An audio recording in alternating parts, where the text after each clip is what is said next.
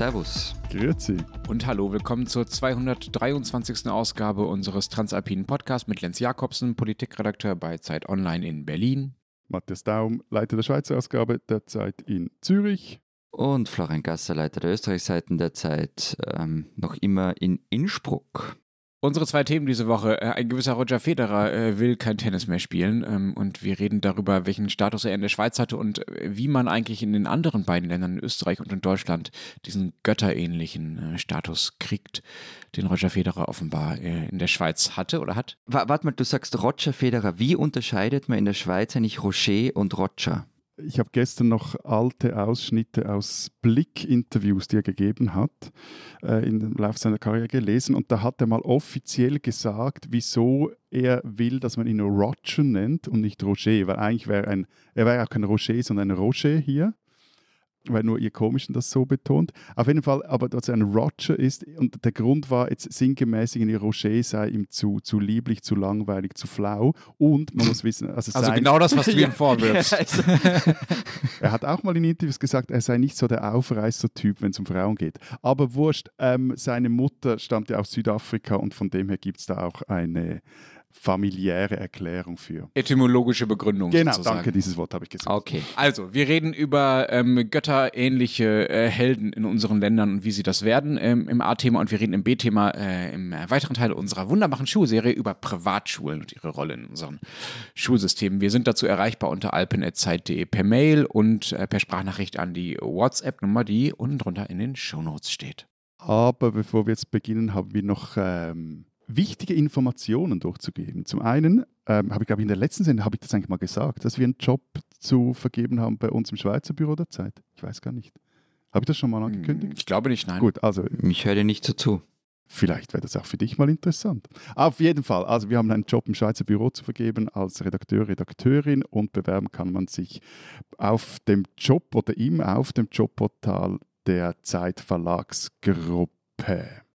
Und dann noch der Hinweis äh, auf unseren Film am 12. Oktober, Primetime, 20.15 Uhr ähm, auf Dreisat. Wir waren ja gerade drei Tage lang in Dortmund dafür, um sozusagen das letzte Kapitel davon zu drehen. Und wir haben ja eine, eine, interne, nein, eine interne Wette ein Ziel. Ja, du hast ein Ziel. Ja, wir haben zwei Ziele. Wir beginnen mal mit dem ersten Ziel. Das zweite Ziel, da, da lassen wir jetzt, jetzt noch etwas Zeit. Auf jeden Fall, wir wollen die halbe Million knacken sonst sind wir stinkbeleidigt. Also wir werden jetzt nicht aufhören, bis zur Sendung vor dem 12. Oktober unsere lieben Hörerinnen und Hörer damit zu quälen, dass sie wirklich allen, aber wirklich allen in ihrer Verwandtschaft, Bekanntschaft, Freundeskreis, auf ihren Social-Media-Kanälen oder wo auch immer um die Ohren hauen, dass am 12. Oktober 20.15 Uhr Dreisat eingeschaltet werden muss, damit diese drei Jocken die 500.000er Marke knacken.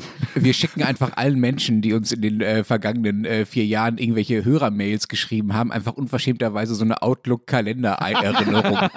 Müssen einfach nur auf Annehmen klicken. Oder sie können noch nicht mal auswählen.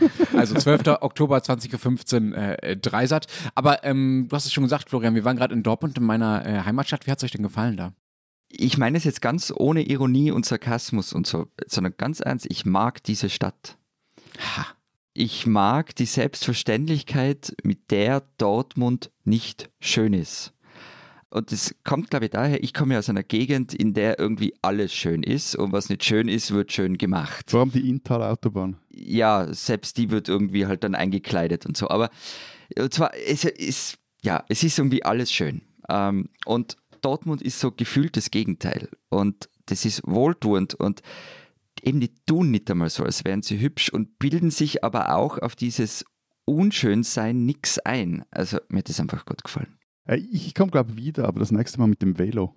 Wir waren ja nicht nur am, am äh, Revierderby, äh, sondern auch auf einer Halde, einer Zeche, weil wir da ja am Arbeiten waren und es wirklich, sich wirklich wie Arbeit auch anfühlte. Hatten wir nicht allzu viel Zeit, um nach links und rechts zu schauen, aber ich will mir all diese Industriedenkmäler und was sie da rausgemacht hat, dass sie neben Zechen, Stahlwerken etc. mal noch in Ruhe anschauen. Ja, aber da komme ich mit, weil da brauche ich nicht einmal ein E-Bike. Weil es flach ist. Genau. du fauler Sack. Also auch ähm, das Ruhrgebiet hat ja einen Tourismusverband, lieber Tourismusverband Ruhr. Sie können auch mir gerne äh, äh, Glasflaschen oder sonstige Dinge äh, dafür schicken, dass ich äh, diese beiden Herren aus den schönen Alpenländern zu Ruhrgebietsfans gemacht habe. Lass uns zum ersten Thema kommen. Ähm, Stars, Götter ist das Wording, was du benutzt hast, ähm, ähm, Matthias, um zu beschreiben, welchen Status ähm, Roger Federer in der Schweiz hatte oder hat. Manche Zeitungen behaupten, er sei, er sei der aller, allergrößte Schweizer äh, momentan, der da jetzt gerade äh, angekündigt hat, nicht mehr Tennis spielen zu wollen. Erzähl mal ein bisschen was über, über, seinen, über seinen Status in der Schweiz. Ich muss vielleicht vorausschicken, dass ich ja diese Federer-Mania nicht so ganz verstehe. Und ich finde sie ehrlich gesagt auch etwas übertrieben und in einigen Aspekten auch recht peinlich. Also wenn jetzt all die Sportjournalisten und die männliche Form ist hier nicht zufälligerweise gewählt, die ab und an äh, in den letzten Jahren ein paar Minuten oder vielleicht auch mal Stunden mit äh, Federer erhielten, nun ganz ergriffen von seinem Rücktritt sind, ehrlich gesagt, das lässt mich etwas ratlos zurück. Und was mich auch irritiert und was ich auch sehr seltsam finde, was die alles über diesen Mann zu wissen meinen. Also nicht jetzt nur, dass er gut gespielt hat, das, das äh, schlägt keine Geist weg oder das ist irgendwie klar, aber auch wie er denn so sei, so persönlich und so dieses reininterpretieren. Ja, also ich fremdle da recht mit. Ich verstehe das eigentlich schon. Also was jetzt? Ja, diese, diese ähm, Verehrung, ähm, die, die Federer da entgegenkommt jetzt gerade. Also weil, weil, weil der Rocci so ein netter ist? Oder, oder? Ich, muss da, ich muss ja vielleicht aufholen, also äh, ausholen. Bei, also Tennis ist ja ähnlich wie Fußball, ich habe keine Ahnung davon. Ich habe keine Ahnung, ob der nett ist oder nicht. Ähm, einfach nur zur Einordnung, das letzte Tennismatch, das ich komplett gesehen habe, äh, war das Finale der French Open 1995, Thomas Muster gegen Michael Chang. stopp, stopp, stopp, stopp, stopp, stopp. Ja. Bei Michael Chang muss ich immer an meine Großmutter Selig denken, die sich bedeutend mehr für Tennis interessiert hat, als ich mich für Tennis interessiere. Und die sich, das ist so eine meiner Kindheitserinnerungen, weil die hatte damals schon so einen recht großen Fernseher. Wir hatten, wenn dann überhaupt, einen ganz kleinen Fernseher. Auf jeden Fall lief dort ab und zu Tennis. Und die hat sich wahnsinnig über Changs Gestöhne auf dem Court genervt. Mehr als über das vom Muster. Mir blieb einfach, meine Großmutter nervt okay. sich über das äh, Gestöhne von Michael Chang. Okay. Wo war ich? Ah ja, genau, ich muss zum Federer zurück. Genau, also Roger Federer, vermutlich einer der besten Athleten in irgendeiner Weltsportart. Und gleichzeitig finden ihn auch nur hunderte Millionen Menschen sympathisch. Also eben so eine globale Figur, Legende des Sports und was dann, glaube ich, ganz wichtig ist, und Lenz darf sowas nicht sagen, aber so von Kleinstadt zu Kleinstadt, Matthias. Wir haben nicht viele davon, von solchen Figuren, beziehungsweise eigentlich gar keine, würde ich behaupten. Ihr habt jetzt mal so jemand gehabt und ihr werdet aber künftig keinen mehr haben. Und dass man da dann mal in die Tasten haut, wenn er zurücktritt, das kann ich wirklich verstehen, das finde ich nachvollziehbar. Und natürlich gibt es dann irgendwelche Sesselfurzer in, in Redaktionen, die nicht in den Sportressorts sitzen, die sich da zurücklehnen und das belächeln, weil sie glauben, dass sie die Welt viel besser verstehen. Hast du mich jetzt, hast, hast du mich jetzt Sesselfurzer genannt? Na, selbstverständlich. Ich war am Wochenende auf den Beinen, also du, du warst dabei, Entschuldigung. Also. Ja, eh, aber also, dass es die dann gibt, ist ja irgendwie ganz klar, das ist ja jedes Mal so, oder? Also, pff, aber es ist ja wieder wurscht du argumentierst nicht wie ein Österreicher. Ich bin völlig äh, irritiert, weil ja das Rumgegrantle und das äh, Mäh finden eigentlich eure Kernkompetenz oder Welt, äh, Weltsportart ist. Aber vielleicht muss ich jetzt auch mal noch für alle Nicht-Schweizer Medienkonsumentinnen und Konsumenten einordnen, was oder erzählen, was da bei uns in den vergangenen Tagen los war. Also Roger Federer verdrängt die Queen zwischenzeitlich aus den Schlagzeilen. Ja, das, das, ist doch das, was du wolltest. Davon warst du doch auch schon genervt. das ist alles ein bisschen inkonsistent ja. bei dir. Das ist jetzt ein Whataboutism. Das, das ist, ich kann mich ja über, also Entschuldigung, und so, so flexibel bin ich, dass ich mich über zwei Dinge gleichzeitig nerven kann. ich kann auch nicht über das dritte mich okay. nerven. Da, da, da, ist Luft nach oben. Also, also der, der verdrängte die Queen zwischenzeitlich aus den Schlagzeilen und jetzt nicht nur so, kurz mal als Newsflash, sondern äh, also da, da, musstest du durchscrollen, bis du zu einer halbwegs normalen äh, Nachricht kam.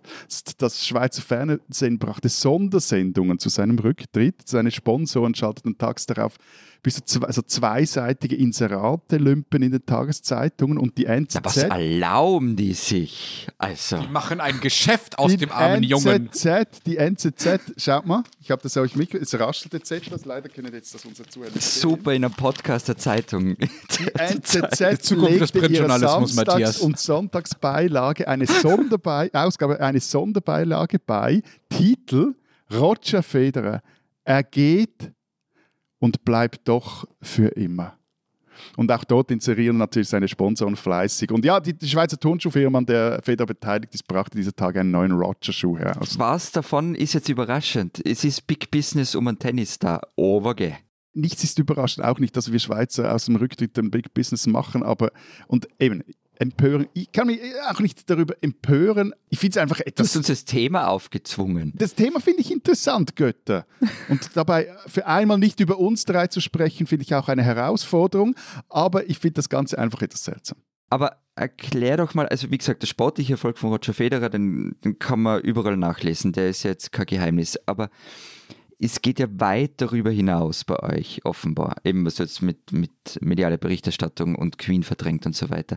Warum fahrt ihr so auf den ab? Also ich glaube, ganz, ganz wichtig zu sehen ist, wir sind nicht die Einzigen, du hast ja vorher auch schon gesagt, die auf ihn abfahren. Und ich glaube, das macht ihn halt so richtig groß. Also Roger Federer ist so die Nespresso-Kapsel des Tennis.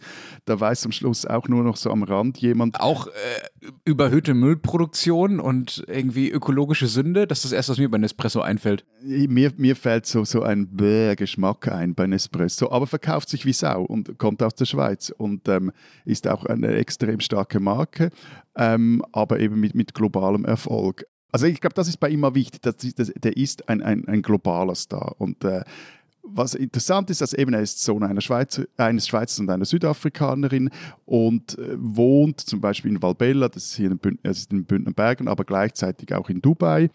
Also so dieses äh, Globetrotter-mäßige. Wie ich finde, eigentlich die, gescheiteste Kurzanalyse, das hat mich auch etwas erstaunt eigentlich, hat ein langjähriger Schweizer Tenniskommentator ähm, gegeben. Der war auch mal Trainer, glaube ich, von Steffi Graf. Der heißt Heinz Günthardt und der meinte in einem äh, Interview, Zitat, Federer gab auf, also eben wurde gefragt, wieso er so erfolgreich und so populär war. Er als Federer gab auf kontroverseste Fragen lange Antworten, ohne viel zu sagen. Ihn konnten alle adoptieren, egal wo er einlief, also ins Stadion einlief. Er war der Sohn dieses Landes, dieses Stadions, selbst in Frankreich gegen einen Franzosen. Das finde ich sehr treffend. Das muss man in Frankreich tatsächlich erstmal schaffen. In der Süddeutschen Zeitung stand auch ein ähm, äh, sehr guter Satz, äh, der das für mich ganz gut auf den Punkt bringt. Da stand, ähm, Federer sei berühmt durch nichts anderes als sein brillantes Tennisspiel. Und äh, Florian, du hast das vorhin so abgetan und ja, man weiß ja seine sportlichen Erfolge und so weiter, Sportler erfolgreich, schön und gut so. Ähm, das könnte ja nicht alles sein. Ich glaube ehrlich gesagt, dass das genau der Kern ist. Das klingt nämlich wie etwas Selbstverständliches, dass halt ein Tennisspieler für sein Tennisspiel berühmt ist, aber dass er für nichts anderes außer das berühmt ist, ähm, ist eigentlich das Besondere an Federer. Weil wenn man sich das mal genauer anschaut, also andere Stars sind halt irgendwie auch deshalb dann Stars, weil sie absichtlich oder einfach aus Charaktergründen, weil es ihnen einfach entspricht, sehr gut zu den Logiken der Aufmerksamkeitsökonomie passen. Also sie sind zum Beispiel besonders schrill oder besonders laut. Also John McEnroe früher, Nick Kyrgios heute im Tennis, im Fußball so Leute wie Mario Barca oder Marco Arnautovic oder so, der auch bekannter ist, als es eigentlich sein Spiel begründet, einfach weil er äh, darüber hinaus auch so schillernd ist. Ähm, und dann gibt es erst recht noch diejenigen, die dann in Reality-Shows landen und da dann besonders krasse Sachen machen und da quasi so eine Prominenz aus der Prominenz heraus fortsetzen und nicht mehr aus dem, was eigentlich mal Ursprung ihrer Bekanntheit war. Oder sie erweitern ihre Berühmtheit dann noch weiter. Also der, der ähm, äh, eigentlich Philosoph Richard David Precht, äh, der würde wahrscheinlich mittlerweile nachts um drei noch meine Einkaufsliste kommentieren, wenn man ihn anrufen würde ähm, und ihm eine Kamera hinhält. Aber, aber er, er, würde aus seiner Einkaufsliste einen offenen Brief machen. Ja, genau. Bei der Zeit würde er zuerst erscheinen. Oder äh, Franz Beckenbauer, äh, der ist auch nicht mehr bekannt dafür, dass er ein besonders toller Fußballer war, sondern der ist so eine Art, ja, über Fußball großes Gustav Ganz Glücksmaskottchen fürs ganze Land geworden. Dann gibt es Sebastian Vettel, äh, den er ja besser kennt als ich, der äh, mittlerweile seine Prominenz nutzt, um über Ökologie und Klimaschutz und solche Dinge äh, zu reden. Das ist alles gar nicht schlimm, auch wenn ich mich jetzt ein bisschen lustig gemacht habe. Das ist ja alles in Ordnung. Man kann ja seinen Status nutzen, um damit andere Dinge zu tun. Aber Federer macht das halt nicht. Zumindest in meiner Wahrnehmung nicht. Der macht halt Tennis, Tennis, Tennis und so ein bisschen Charity. Und ja, mein Gott, es gibt mm. auch noch einen, mhm. einen Turnschuh mit seinem Namen drauf. Aber das ist nicht so, dass der seine Berühmtheit transferiert und gewissermaßen ausnutzt. Zumindest in seinem öffentlichen Bild kommt das bei mir nicht an. Und ich finde ehrlich gesagt, dass das äh, über die 20 Jahre, die er das jetzt schon macht, eine ziemlich irre Leistung ist. Federer ist für mich einfach nur Sportler und strahlt durch das, was er auf dem Platz macht. Und da macht er halt Dinge, die sonst in der Eleganz niemand kann und niemand konnte auf der ganzen Welt. Und äh, um dich völlig auf die Palme zu bringen, äh, Matthias, das war vorhin schon äh, Thema, diese, die sagen wir mal, diese Ausschließlichkeit, mit der Federer sich äh, zumindest in seiner öffentlichen, in seinem öffentlichen Auftritt im Tennisspiel äh, widmet, das erinnert mich äh, fast an die Disziplin und an die Verlässlichkeit und mit, die wir jetzt bei der Queen zuletzt so ausführlich besprochen haben, die ja auch völlig in ihrer Rolle aufging. Also ich, ich, ich sage das ja ungern, aber ich gebe dir zu weiten Teilen recht, aber du hast einen ganz, ganz, ganz, ganz, ganz wichtigen Punkt vergessen und zwar Federer die Werbeikone.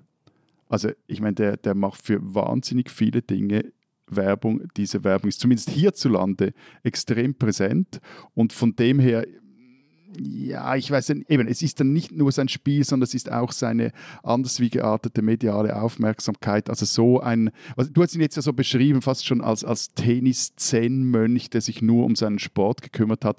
Also so war es dann äh, ja auch nicht. Aber gleichzeitig habe ich in den vergangenen Tagen immer wieder gefragt, wieso ich eben mit Feder nie warm wurde. Ich glaube, die Erklärung von Heinz Günther, die, die, die hat sehr, äh, sehr viel. Ähm, und wieso mich auch so diese Aufregung etwas nervt. Und, und äh, wie denn, das war so der nächste Gedanke, wie denn ein richtig böser Federer-Text geschrieben werden müsste. Und ich hatte einfach keine Idee. Und äh, ihr wisst, ich kann mich ja wirklich nerven über Dinge und auch mich da reinsteigen, aber es war dann auch so etwas, ja, okay. Ich fand ihn halt einfach neben dem Kartim etwas langweilig. Angeblich ist er sehr nett, aber halt etwas langweilig. Und das, es, äh, es hat wie so keine zweite oder dritte Ebene bei ihm, finde ich. Florian, ich glaube, das können wir mit ein bisschen Fantasie als Kompliment für uns umdeuten, dass wir, dass er so lange mit uns aushält, heißt, dass wir zumindest, dass wir zumindest äh, äh, ähm, äh, nicht langweilig sind, ähm, aber vielleicht sind wir auch nicht nett genug, um ihn zu langweilen. Das spricht, spricht für euch, spricht für euch. Aber gibt es denn so Figuren, die einen ähnlichen Status wie Feder bei uns hat in euren Ländern? Mm, ich habe darüber jetzt ein paar Tage nachgedacht und nein, ehrlich gesagt, äh, kenne ich niemanden. Das liegt vielleicht auch daran, dass ihr jetzt natürlich in dem Moment seid, in dem der Status am höchsten von allen ist. Also Ende der Karriere, er wird nochmal so richtig abgefeiert. Wer weiß, was für einen Status Federer bei euch in 10 oder 20 Jahren hat. Es gab bei uns natürlich auch Leute, die gerade so nach zu ihrem Rücktritt sehr, sehr groß äh, gefeiert wurden. Aber nein, ich kenne keinen Deutschen, keine Deutsche, der oder die einen ja auch populären Sport wie Tennis so dominiert hat wie Federer eben das Tennis. Am ehesten war es noch bei Michael Schumacher in der Formel 1 so. Es gab schon so eine Zeit Ende der 90er, wo in vielen deutschen Vorgärten und Kleingärten so Schumacher und Ferrari fahren, gerne auch Deutschland fahren dazu wehten. Aber zum einen war Schumacher als Fahrer, naja, also nicht gerade ein äh, lupenreiner Gentleman. Das ist ja Schummelschumi. Schummelschumi. ich wusste, dass ich da bei euch ja irgendwie an, an, tiefe, an tiefe Erfahrungen rühre. äh, und zum anderen war Formel 1 und ist Formel 1 bei aller Begeisterung dafür in Deutschland bei vielen dann doch nicht so wirklich als äh, populärer, normaler Sport anerkannt. Also es hat schon auch, sagen wir mal, gibt schon immer noch gewisse Vorbehalte, unter anderem ja auch bei mir gegen gegenüber der, der hellen Begeisterung für, für Formel 1. Ja, und wenn ich da ganz ja. kurz noch rein darf, Formel 1 war halt äh, auch zur Zeit von Schumacher zum Beispiel in den USA also nicht inexistent, aber jetzt kein großes Ding, im Gegensatz eben zu Federer in den USA ja, zum Beispiel. das stimmt, das stimmt. Und dann verschwand Schumacher ja auch auf eine sehr äh, tragische Weise äh, durch seinen äh, Skiunfall aus der Öffentlichkeit und es gab gar nicht so diesen, ach, er tritt zurück und äh, alles ist schön und ne, also den Moment gab es auch viel weniger. Dann gibt es noch so ältere Ikonen, weil der wirklich, würde ich wirklich nicht von Göttern sprechen. Das sind höchstens Sportikonen. Also Max Schmeling beispielsweise, dann Franz Beckenbauer habe ich schon erwähnt, Franziska von Almsig war auch schon sehr, sehr groß in ihrer Zeit, aber Schwimmen ist jetzt nun auch nicht so ein krasser Publikumssport wie Tennis das zumindest eine Zeit lang war bei uns. Ähm, dann gibt es auch so ein paar Schauspielstars, also Marlene Dietrich beispielsweise, ist auch eine Ikone, aber das ist auch schon einfach sehr, sehr lange her und hat jetzt nicht mehr so eine wahnsinnige Präsenz in der, in der heutigen Zeit. Und auf eine Art ist eine Ikone zumindest, auch eine überpolitische Ikone tatsächlich mittlerweile Angela Merkel. Der ist es zumindest in den letzten Jahren ja auch ziemlich gelungen, dass ihr ein sehr breites Wohlwollen entgegengeschlagen ist, unabhängig davon, was sie so konkret gemacht hatte. Man hatte fast den Eindruck, die kann eigentlich gar nichts mehr falsch machen.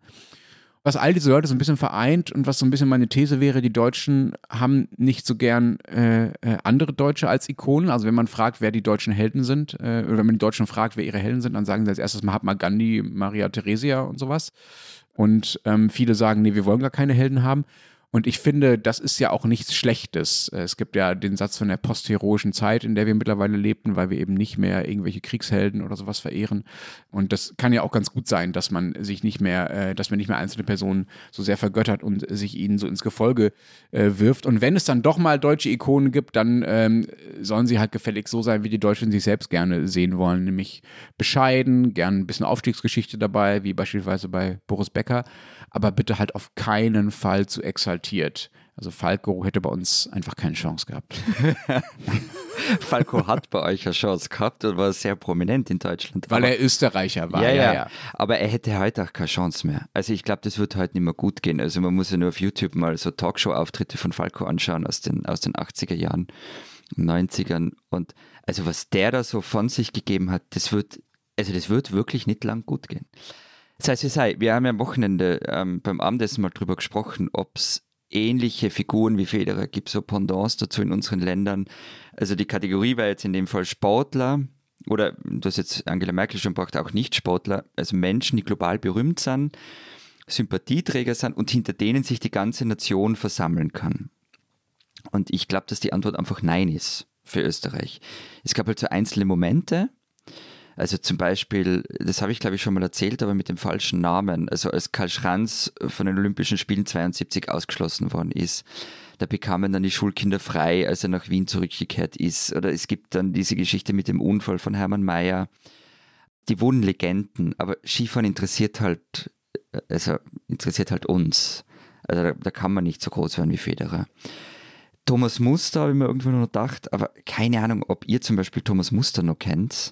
Ja, ich ja, aber weil ich mich ja für Tennis interessiert habe. Ja, genau, aber ich, ich weiß halt ehrlich gesagt nicht so recht. Also das am ersten, was mir noch eingefallen ist, ähm, wäre Niki Lauda, der so in dieser Liga mitspielt, also unser Niki Nationale. Aber da gibt es einen großen Unterschied. Ähm, der war halt kein Sympathieträger. Und das war aber Teil von seinem Image. Also sein Geiz zum Beispiel war absolut legendär. Ich muss aber gleichzeitig gestehen, also Niki Lauda ist ja 2019 gestorben ich habe seine Handynummer nach dem Tod noch ein, zwei Jahre lang einfach eingespeichert gehabt. Ich habe es nicht übers Herz gebracht, die zu löschen. Hast du nochmal drauf angerufen? Nein, natürlich nicht. Nein, nein. Und wenn man dann vom Sport weggeht, dann gibt es halt andere Leute, die, die, die Kultstatus haben, auf die wir sehr stolz sind. Also zum Beispiel Elfriede Jelinek. Aber auch auf die, im Gegensatz zu Federer, kann sich halt nicht das ganze Land einigen. Die finden manche super, aber andere überhaupt nicht. Und wieder andere haben nie eine Zeile von der gelesen. Und also wenn wir sowas wie, wie Roger Federer bei uns finden wollen, dann kramen wir halt in unserer Geschichte. Dann wird es halt am Ende Mozart oder Sissi. Was ja auch wieder sehr viel über Österreich erzählt. Jo, eh. Ehrlich gesagt, ähm, äh, in Deutschland wäre ich mir nicht mal sicher, ob so Figuren wie äh, Bismarck oder Martin Luther äh, tatsächlich so äh, konsensfähig wären. Also Luther vielleicht am ehesten noch, aber das ist wirklich so verdammt lange her, dass es eigentlich kann nichts mehr. Beethoven. Beethoven, ja. Wem gehört Beethoven? Wo hat denn der gewohnt? Und so, ja, ja, ja. Schiller. Goethe. Goethe, ja, aber das ist natürlich, das ist schon so, sagen wir mal, angestaubtes Bildungsbürgertum, Heiligtum, dass man da eigentlich äh, jetzt, da, da, wird jetzt niemand emotional, wie jetzt heute bei Federer, wenn man, äh, wenn man, wenn man hier Goethe sagt, ja, also sagen ja, gut, muss ich halt lesen in der Schule, also das ist, das ist schon, das ist nicht mehr sehr lebendig, also der, der es ist vielleicht ein Gott, aber es ist kein, kein besonders wirkungsvoller äh, Gott mehr im Alltag. Ähm, aber Florian, ja. Ich hätte ehrlich gesagt darauf gewettet, dass wenn wir das schon erweitern hier über Sport hinaus, dass du Arnold Schwarzenegger sagst. Arnold Schwarzenegger hat auch als Sportler begonnen. Aber ja, ich habe lang überlegt und, und ja, übergroße Figur ähm, und mittlerweile auch bei, bei Grünen und Linkeren, vor allem durch sein Klimaengagement, zumindest ein bisschen auch nicht rehabilitiert, aber anerkannt. Na doch. Doch, also Arnie würde ich euch, euch, als globalen Superstar zugestehen. Ich meine, er hat dann groß geworden in Amerika, aber das, das ja, erzählt ja auch wieder. Ja, aber das, das Warum willst ja, du ihn nicht, Florian? Ja, was hast du gegen Arnold? Hä? Nein, es geht nicht ums Wollen. Es, nein, nein, es geht um das. Also, wenn du sagst, Roger Federer vertritt die Schweiz, so wie die Schweiz sein will, dann ist es Arnold Schwarzenegger nicht. Also der, der ist nicht Österreich, wie Österreich sein will. Der ist sehr, sehr amerikanisch. Es gab dann auch mal einen Streit, weil in, in Graz haben sie das Stadion Arnold Schwarzenegger Stadion genannt. Dann wurde er Gouverneur, dann gab es diese Geschichten mit der Todesstrafe, Riesenstreit. Das Stadion heißt auch nicht mehr so. Klar, ich habe am Wochenende, am Abend, als ich ins Hotel kam, das Ende von True Lies im Fernsehen gesehen. Und das war schon ganz cool, was der in den 90ern so weggeballert hat. Aber, und ich finde ihn auch neben Falco die interessanteste Figur, die wir aufzählt haben. Aber, aber er ist euch, er ist dir nicht mehr österreichisch genug, um ein österreichischer Held zu sein, ein österreichischer Gott zu sein. Ich glaube eben nicht, dass er dafür steht, wofür Roger Federer in der Schweiz steht. Ne? Eben, aber das Interessante ja. daran ist ja bei, bei, bei Federer in der Schweiz, dass er, ich glaube, für das, also wenn man ihn, ihn anschaut oder ihn als Figur anschaut, dann steht er eben extrem für eine Schweiz des 21. Jahrhunderts, aber das ist nicht unbedingt das, für das ihn die, die Leute irgendwie so anhimmeln. Also die himmeln ihn an, weil er zumindest bei öffentlichen Auftritten den Eindruck erweckt, ein Normaler zu sein. Aber ist er überhaupt kein Normalo. Also allein schon wegen der Tatsache, dass er jetzt eines der letzten freien Grundstücke am Zürichsee überbaut. Aber was er zum Beispiel ist, also wie er die, die, wirklich die, die, die, sag jetzt, die zeitgenössische Schweiz verkörpert, ist einerseits er ist Doppelbürger dann ist er ökonomisch total globalisiert. Er ist auf Einkommensmaximierung aus, also überall diese Werbedeals, auf Steuerminimierung. Also Moment, das ist ein wichtiger Punkt. Ne? Roger Federer kann zu Hause bleiben, in der Schweiz bleiben und trotzdem Steuern sparen. Viele deutsche Stars sind schon deshalb nicht so Heimatstars wie Federer das ist, weil sie halt zum Beispiel in Monaco oder in der Schweiz leben, genau, aber, um Steuern zu sparen. Also er wohnte dann lange Zeit in Bäch und, und hatte aber auch schon lange, ich, weiß nicht, ob das ein Steuerwohnsitz ist in Dubai, aber auf jeden Fall war er sehr lange auch jeweils dort und gibt sich halt immer noch so imagemäßig in, in dieser Klischee-Schweiz-Heimat geerdet. Also von dem her, also diesen Aspekt herauszunehmen, das finde ich doch sehr interessant, aber eben ver verhimmelt oder angehimmelt wird, weil er eben so ein netter, ein, ein bescheidener etc. ist, das, das finde ich dann alles etwas gaga. Wir haben jetzt wahnsinnig viele Namen von uns ähm, gegeben und der Großteil davon waren Männer. Gibt es eigentlich Frauen in euren Ländern, die so einen Status hatten? Also eben Franziska von Almsick hat Lenz schon gesagt, aber zum Beispiel Steffi Graf oder Martina Hingis. Also Martina Hingis, also nur Klammerbemerkung, das ist ja eine fast schon traurige, tragische Geschichte, wie die hier nie richtig akzeptiert wurde. Und ich meine, die war sau erfolgreich. Eben. Hinweis, es gibt vom FCRF einen Doc-Film, der vor nicht allzu langer Zeit rausgekommen ist, über sie. Der ist richtig spannend und da musste ich einfach den gesehen und gemerkt, auch, auch ich musste da mein, mein, mein Bild von ihr äh, revidieren. Ja, bei Steffi Graf, das war eine Zeit lang äh, schon so, gerade weil sie ja zeitgleich mit Boris Becker erfolgreich war und dann einen riesigen Tennisboom ausgelöst hat und auch so als das bescheidene Mädchen galt. Sie war ja auch sehr jung schon erfolgreich. Aber die ist dann ja irgendwann äh, gewissermaßen in die USA verschwunden. Also ist dann mit Andre Agassi in die USA gezogen und ist dann auch jahrelang öffentlich eigentlich nicht mehr aufgetaucht. Die ist unsichtbar geworden und sie war halt weg aus Deutschland. Und die Deutschen ähm, haben, glaube ich, ihre Heldinnen und Helden schon gerne zu Hause. Siehst, so geht es uns mit Schwarzenegger. Diese Österreicherin sollten Sie kennen. Wir steigen jetzt schon mal ganz sanft in das Thema Bildung ein. Seit zwei Wochen sind ja die Ferien vorbei und wie üblich wird in der Zeit die neue Bundesschülervertretung gewählt in Österreich. Flora Schmudermeier heißt die neue Bundesschulsprecherin, die jetzt ein Jahr lang die Interessen von 1,1 Millionen Schülerinnen und Schülern vertreten wird man muss sich da jetzt nichts vormachen. Gell? Also die Schülerinnenvertretung ist natürlich politisiert und äh, Schmudermeier kommt aus der ÖVP-nahen Schülerunion. Sie ist 18 Jahre alt, wohnt in Tulln und besucht die höhere Bundeslehr- und Forschungsanstalt für Gartenbau Schönbrunn und österreichische Bundesgärten. Ich muss gestehen, ich habe von der Schule noch nie gehört bis gestern. Aber der Name ist super. Der Name ist super. Der Name ist total toll. Ja, absolut. Nur schon, weil Schönbrunn drin vorkommt. Ja. Jetzt ist es ja so, dass auf Schülerinnen und Schüler ähm, wird meist wenig gehört, hauptsächlich wird über sie und weniger mit ihnen gesprochen. Vielleicht wird sich das irgendwann ändern, vielleicht ändert sich das auch mit Flora Schmudermeier. Ähm, vielleicht werden Schülerinnenvertreter auch endlich ein bisschen lauter. Wer weiß. Schmudermeier hat am Montag aber zumindest schon mal präsentiert, was ihre Anliegen für dieses Jahr sind. Sie will einen Pflichtgegenstand Wirtschafts- und Finanzbildung ab dem neunten Schuljahr. Auch Demokratiebildung soll angeboten werden. Sie möchte verbesserten Englischunterricht an Berufsschulen und die Internationalität stärken heißt ähm, mehr Auslandsaufenthalte für Schülerinnen und Schüler, die aber kein Luxus mehr sein sollen für finanziell Bessergestellte. Schauen wir mal, was daraus wird. Flora Schmudermeier ist aber, wie eigentlich alle, die sich schon in der Schule engagieren, aufstehen und aktiv sind, jemand, den man kennen muss.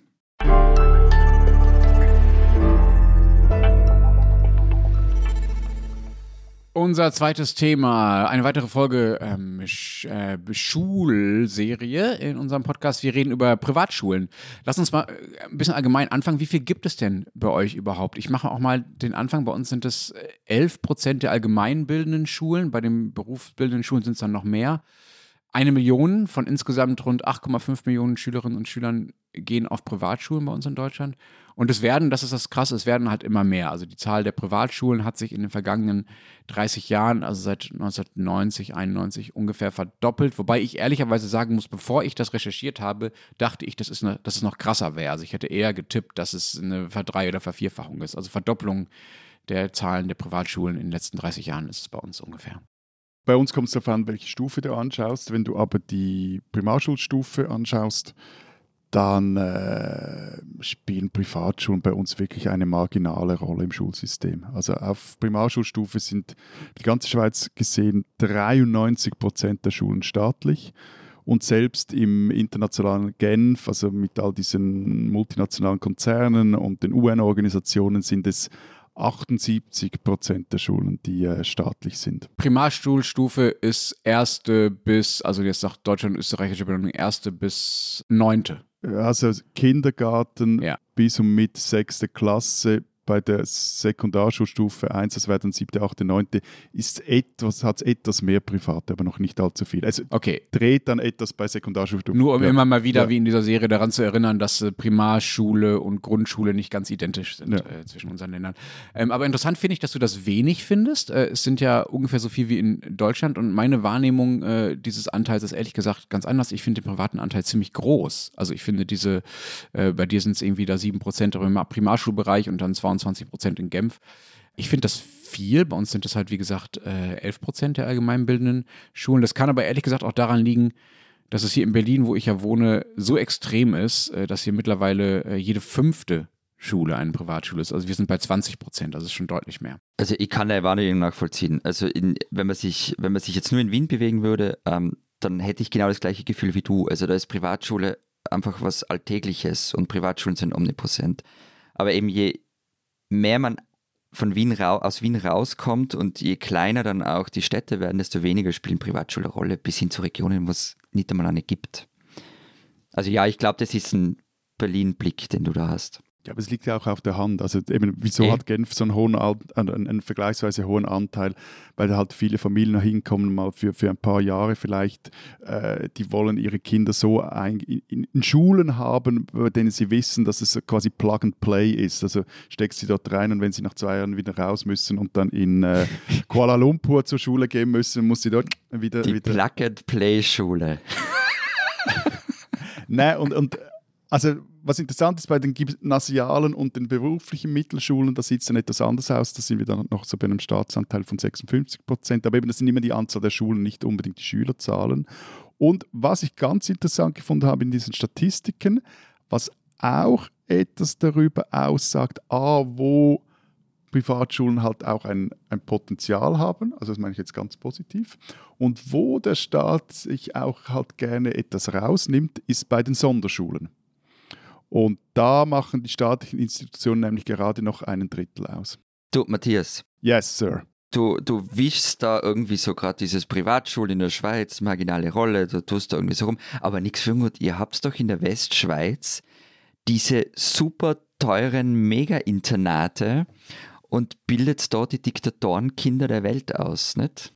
Ja, Schon. haben ja, wir. Gut. Aber es ist jetzt nicht so, dass diese super teuren äh, Institute irgendwas äh, eine große Rolle spielen. Und jetzt, ich sage jetzt etwas sehr Morbides, aber die meisten von denen kommen ja dann in die Schlagzeilen und werden äh, schweizweit etwas bekannt, wenn wieder mal irgendein ein Unfall passiert oder äh, es gab mal vor ein paar Jahren einen Fall, wo, wo einer zu Tode gestürzt ist. Also dann dann sind die irgendwie präsent und sonst ist das so in einer sehr, ja auch am Schluss einer kleinen Parallelwelt, äh, wo die operieren. also der Parallelwelt, in der Kim Jong-un zur Schule geht. nein, nein, nein, nein.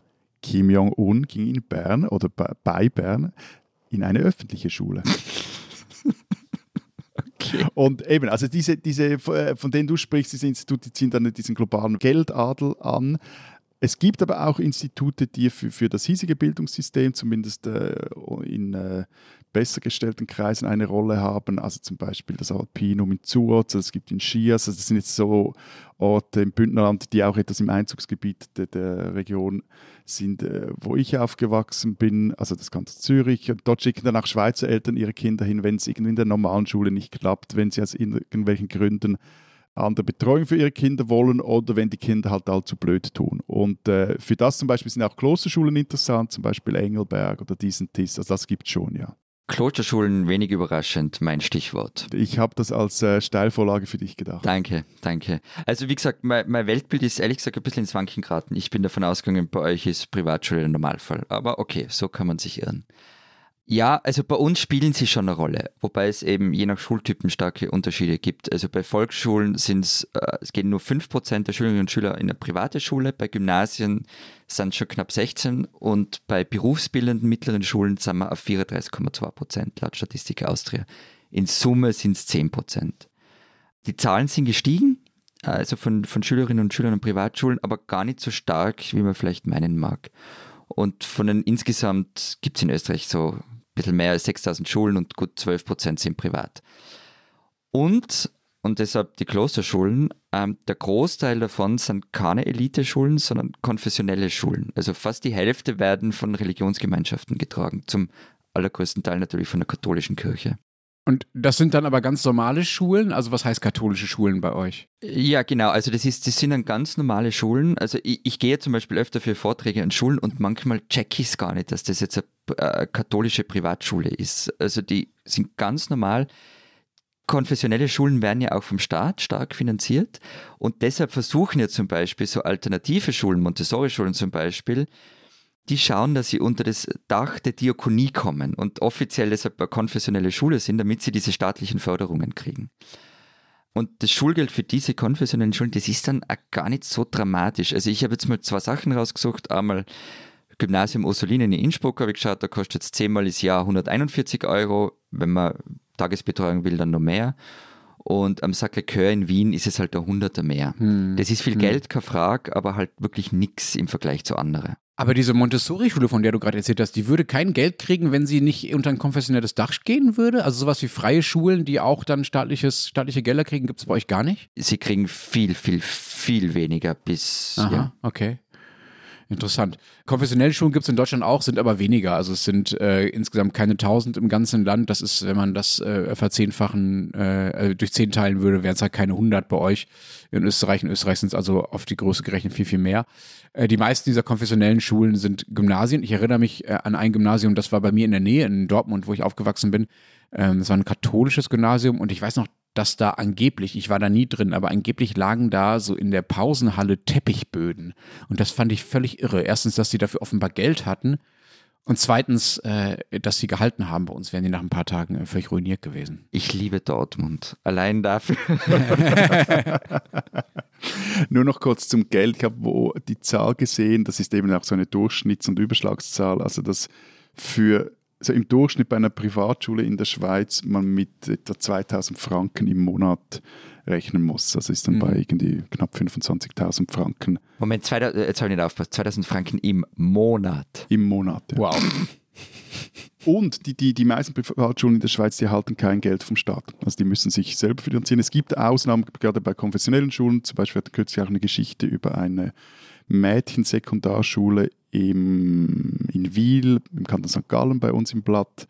Die werden über die Schülergelder, also so einzeln finanziert durch den Staat und können sich so auch äh, über was haben. Aber bei den vielen anderen Privatschulen, äh, die müssen selber schauen, dass das funktioniert. Und interessanterweise ist bei uns auch so, sind diese katholischen, aber auch reformierte Schulen entstanden, weil im 19. Jahrhundert der Staat den, den, äh, das Schulprivileg für sich eingesagt hat. Und viele dieser Schulen sind aber inzwischen auch eingegangen oder der Glaube spielt jetzt wie bei dir, dir Florian, so eine nebensächliche Moment, Rolle. Moment, das heißt, bis ins 19. Jahrhundert durften nur Kirchen Kinder unterrichten? Nein, Nein, aber der, der, der, Staat hat dort einfach klar gesagt, Freunde, jetzt machen wir Schulwesen, ah, okay. jetzt gibt es eine Volksschule und wir gehen da rein und wir haben da zu sagen und eben, also schon hundertmal gesagt, aber die Schweiz, die moderne Schweiz ging ja aus einem Konfessionskrieg hervor, von dem her spielte das doch eine recht äh, zentrale Rolle.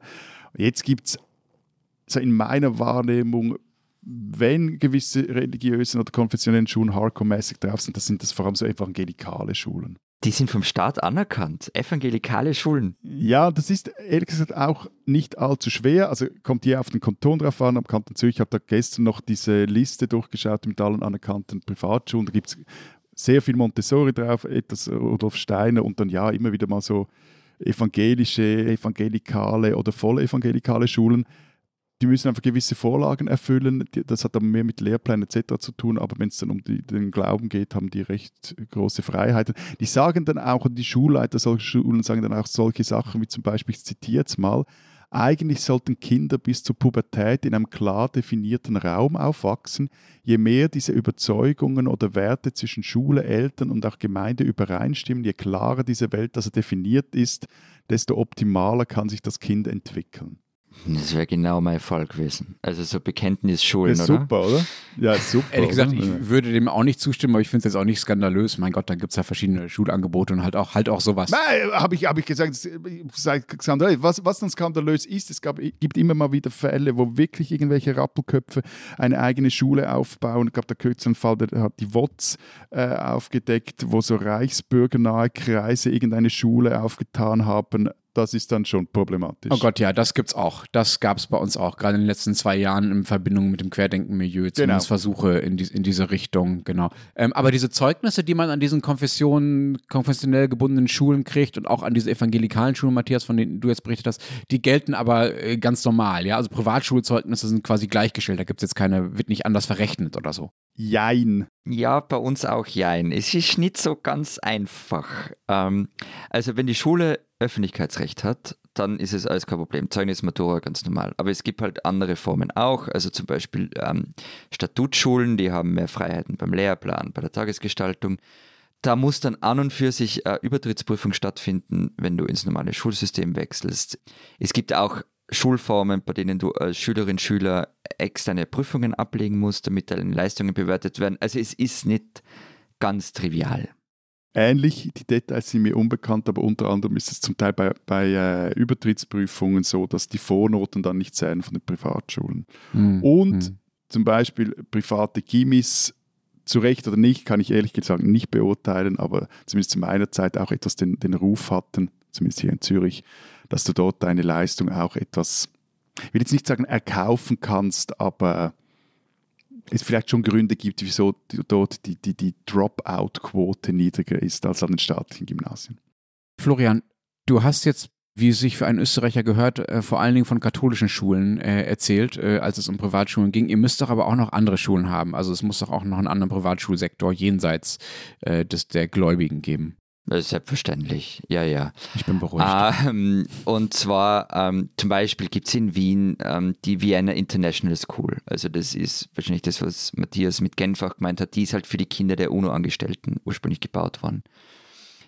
Es gibt das Theresianum in Wien. Das ist so eine ganz traditionelle Eliteschule, die einst von Maria Theresia als Ritterakademie mit Zitat zum Besten des allgemeinen Wesens, besonders aber der adeligen Jugend gedacht war. Gibt es bis heute. Und dann gibt es halt, ist vereinzelt, gibt schon so die, diese richtig teuren Schulen. Also zum Beispiel die St. Gilgen International School in ähm, Salzburg, kann das sein? Ja, in Salzburg. Und da bist mit Internat bald mal bei mehr als 50.000 Euro Schulgeld im Jahr. Red Bull der Privatschulen quasi. Wo wir gerade von Schulgeld reden, es gab äh, hier 1987 mal ein ganz spannendes Verfassungsgerichtsurteil zur Frage, wie hoch eigentlich das Schulgeld an Privatschulen da sein darf oder genauer gesagt, dass das Schulgeld an Privatschulen einfach nicht beliebig hoch sein darf, also dass der Staat das auch deckeln oder verbieten darf. Und in diesem Urteil findet sich äh, die, wie ich finde, sehr schöne Formulierung, Privatschulen dürften nicht zu, ich zitiere, Standes- oder Plutokratenschulen werden. Und in den Bundesländern gibt es jetzt verschiedene Arten, wie man diesen, diesen Grundsatz auslegt. Äh, die, die Landesgerichte legen das anders aus, auch die Landesregierung. Manche deckeln das Schulgeld tatsächlich bei so 100 oder 200 Euro im Monat beispielsweise. Andere senken dann anteilig die staatlichen Zuschüsse, die es bei uns für Privatschulen gibt, weil die sich auch an den öffentlichen Lehrplan halten müssen und so weiter. Also senken diesen staatlichen Zuschuss, äh, je nachdem, wie viel Schulgeld die Schulen nehmen. Und wenn man sich dann anschaut, wie viel die Schüler tatsächlich und Schülerinnen tatsächlich zahlen oder deren Eltern, ist es meistens sind es so bis zu 1000 Euro im Jahr, also viel weniger als bei euch, Matthias, oder mal bis zu 2000 Euro. Aber es gibt auch immerhin 15.000 Schülerinnen und Schüler in Deutschland, für die deren Eltern in der Steuererklärung jeweils mehr als 10.000 Euro Schulkosten im Jahr geltend machen. Also wo man dann doch fast oder mehr als 1.000 Euro pro Monat zahlt. Moment. Also mein Stand für Österreich ist, ähm, dass das Schulgeld für Privatschulen und auch der Nachhilfeunterricht ähm, nicht steuerlich absetzbar sind. Bei euch kann ich das Geld, das ich für eine Privatschule zahle, von der Steuer absetzen. Jein. Eltern können äh, 30 Prozent der Gebühren steuerlich geltend machen. Ich glaube bis zu 5000 Euro im Jahr. Das heißt aber, wenn man jetzt mal mit realistischen Größen rechnet, wenn Sie 1000 Euro im Jahr Gebühren zahlen für eine Privatschule, können Sie 300 Euro davon anrechnen. Die müssen Sie dann weniger versteuern, also auf die müssen Sie da keine Steuern zahlen. Wenn man jetzt mal mit einem Steuersatz von, sagen wir mal, 30 Prozent rechnet beispielsweise, zahlen Sie also insgesamt 90 Euro weniger im Jahr. Ja, äh, das ist jetzt, Okay. das ist, macht was aus, aber es, es wiegt jetzt diese 1000 Euro, die sie in Ausgabe haben für die Schule nicht wirklich auf. Aber sag mal, wie normal ist es denn bei euch? Jetzt mal ganz konkret aus eurer Erfahrung, äh, Florian, du hast das schon beschrieben, äh, dass es in Wien einem das überall begegnet, dass man Kinder auf Privatschulen schickt. Kennt ihr Leute, die das machen? Ist das, ist das gang und gäbe bei euch oder Ja, wie ja. fern ist euch das? Na, also das ist gang und gäbe bei uns, ähm, von, von Bundeskanzlern abwärts, ähm, dass Kinder auf Privatschulen gehen, bis hin zu meinem Umfeld. Und also viele eben auf konfessionelle Schulen, aber auch einige zum Beispiel in Montessori-Schulen oder dergleichen. Also es ist nicht der Standard, aber es ist jetzt nicht sehr ungewöhnlich. Ich muss jetzt gerade hören, ich glaube, also ich kenne Leute, die auf Privatschulen gingen als Kinder. Sicher jemand, der in eine Klosterschule ging, jemand, der, der an eine Rudolf-Steiner-Schule ging. Und ich kenne jetzt, glaube ich, jemanden, dessen Kind auf eine katholische Schule geht. Hm. Aber das, ist, das sind wirklich Ausnahmen. Ich muss jetzt wirklich etwas rumhirnen. Also ich muss nicht hirnen. Ich müsste vielleicht hirnen, um auf eine zweistellige Zahl an Leuten zu kommen, äh, die ihre Kinder auf Privatschulen schicken. Aber in Berlin ist das wirklich sowas von normal. Also bevorzugt auf englischsprachige Grundschulen und Gymnasien. Die meisten begründen das damit, dass äh, die staatlichen Schulen halt gerade in Berlin so verdammt schlecht seien und dann ne, macht man das halt. Weil man da mit Regenpellerine am Pult und Schirm am Pult sitzen muss, weil es irgendwie die, die Schuldächer undicht sind oder Ja, also tatsächlich hat das Berliner Bildungssystem ja äh, durchaus zu Recht einen extrem äh, miesen Ruf. Äh, Meine Lieblingsgeschichte ist, als wir vor ein paar Jahren hier innerhalb von Berlin umgezogen sind und die Nachbarschaft noch nicht so gut kannten und ich meine Frau mit dem Auto irgendwo parkte und ich sie fragte, wo hast du denn das Auto hingestellt? Und sie sagte, ja, da hinten um die Ecke am Industriegebiet und ich laufe dahin und folge ihrer, versuche ihrer Wegbeschreibung zu folgen und lande halt an den Containern der örtlichen Grundschule. Also das äh, zeigt ganz gut, in was für einem Zustand äh, das äh, Bildungssystem hier in Berlin äh, teilweise ist. Also ich kann das schon verstehen, dass man äh, gerade an bestimmten Regionen in Berlin daran zweifelt, ob äh, die staatliche Schule, die für einen zuständig ist, quasi immer die richtige sein muss. Aber natürlich ist das auch ein relativ ähm, bequemer Hebel, um sich aus dem Solidarsystem, das so eine staatliche Schule ja durchaus darstellt, äh, um sich daraus auszuklinken, ohne dass es unsolidarisch aussieht. Also nach dem Motto, äh, ja, Entschuldigung, wir müssen halt, wollen auch das Beste für unser Kind und so. Ja. Ja, ja, äh, das ist, das ist aber das Dilemma. Also ich, man kann das ja den Menschen nicht zum Vorwurf machen, wenn sie eben ihr Kind in eine private Schule schicken, weil eben das Dach vielleicht gerade runterfällt oder die, äh, die Grundschule in Berlin in einem Container ist oder was auch immer. Gleichzeitig ziehen sich halt damit aber immer mehr genau jene Leute aus dem öffentlichen Bildungssystem zurück, die sich fürs öffentliche Bildungssystem oder fürs Bildungssystem interessieren, die sich für Bildung interessieren und das ist natürlich ein Drama. Also ich persönlich würde sagen, ich lehne aus ideologischen Gründen oder aus äh, äh, politischen Gründen Privatschulen eigentlich ab. Ja, also ich finde das finde das wirklich problematisch. Man kann nicht auf eine allgemeine Renten- oder Sozialversicherung drängen oder Gesundheitssystem drängen und dann sagen, aber in der Bildung machen wir unser eigenes Ding. Dafür muss aber natürlich das staatliche Bildungssystem besser werden, klar. Jetzt kann ich da gar nichts mehr viel dazu sagen, außer vielleicht noch eine Ausnahme. Ich finde, es gibt so gewisse Spezialfälle, wo, wo Kinder wirklich Mühe haben, sich einzugliedern in, ins Volksschulsystem, wo eine Privatschule Sinn machen kann. Aber Mhm. prinzipiell gerade auf Primarschulebene geht es mir da gleich wie dir. Ich finde auch bei Expats, ja, die irgendwie alle zwei Jahre äh, zwischen den Ländern wechseln, da kann man natürlich darüber nachdenken, dass es vernünftig ist, wenn die irgendwo englischsprachige Schulen vorfinden, die dann meinetwegen auch privat sein können. Aber es gibt ja nicht nur Privatschulen, die zu dem Bereich gehören, wo mit Bildung viel Geld gemacht wird. Es gibt ja auch noch ein Bildungsbusiness jenseits davon. Was ist denn bei euch so mit Nachhilfe, Industrie und solchen Geschichten? Also das ist, glaube ich, so ein richtig großes Ding in diesem Kanton, wo es noch Gymnasiumsaufnahmeprüfungen gibt. Also so diese Kurse, da hört man dann auch jeweils ließ ich mir sagen, äh, wenn man das Kind nicht in so einen Kurs geschickt hat, ja was, also ohne so einen Vorbereitungskurs geht es gar nicht.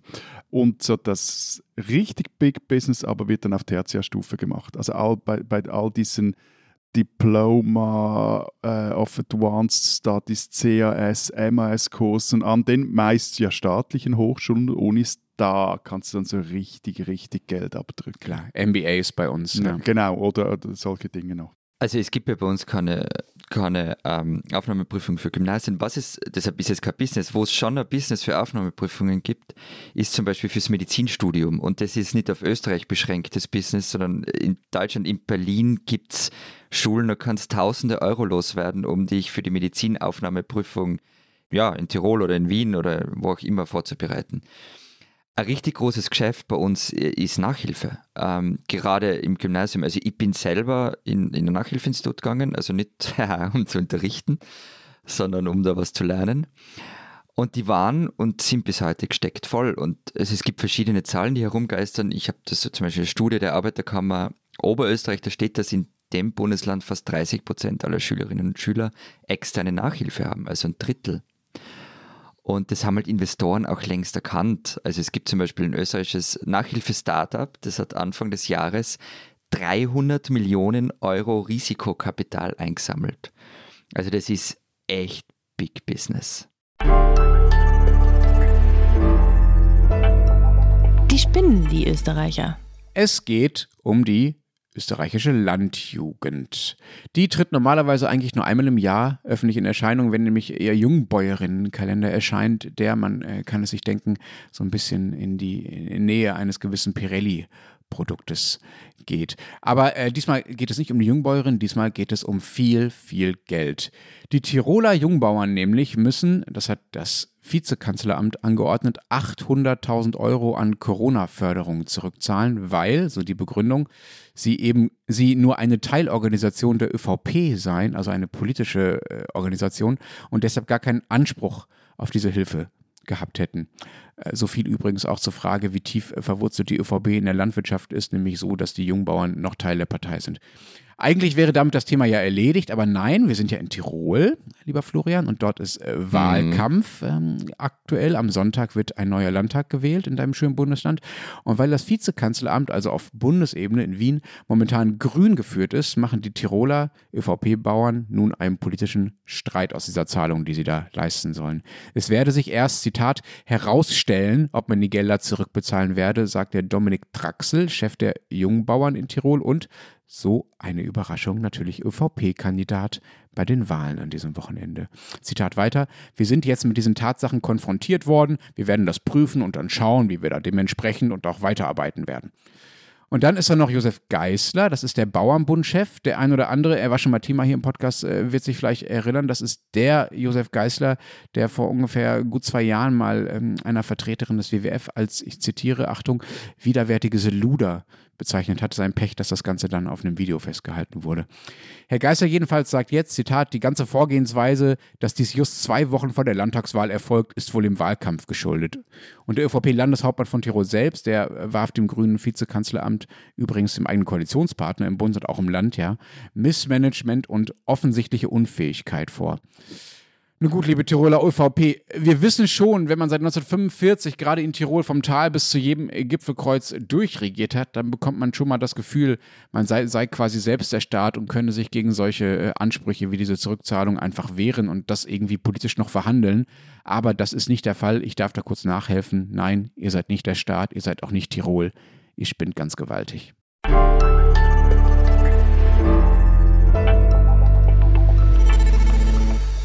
Das war's dann, glaube ich, mit deinen Tirol-Ferien, lieber Lenz. Ja, äh, muss ich dazu noch was sagen? Ich kann damit leben.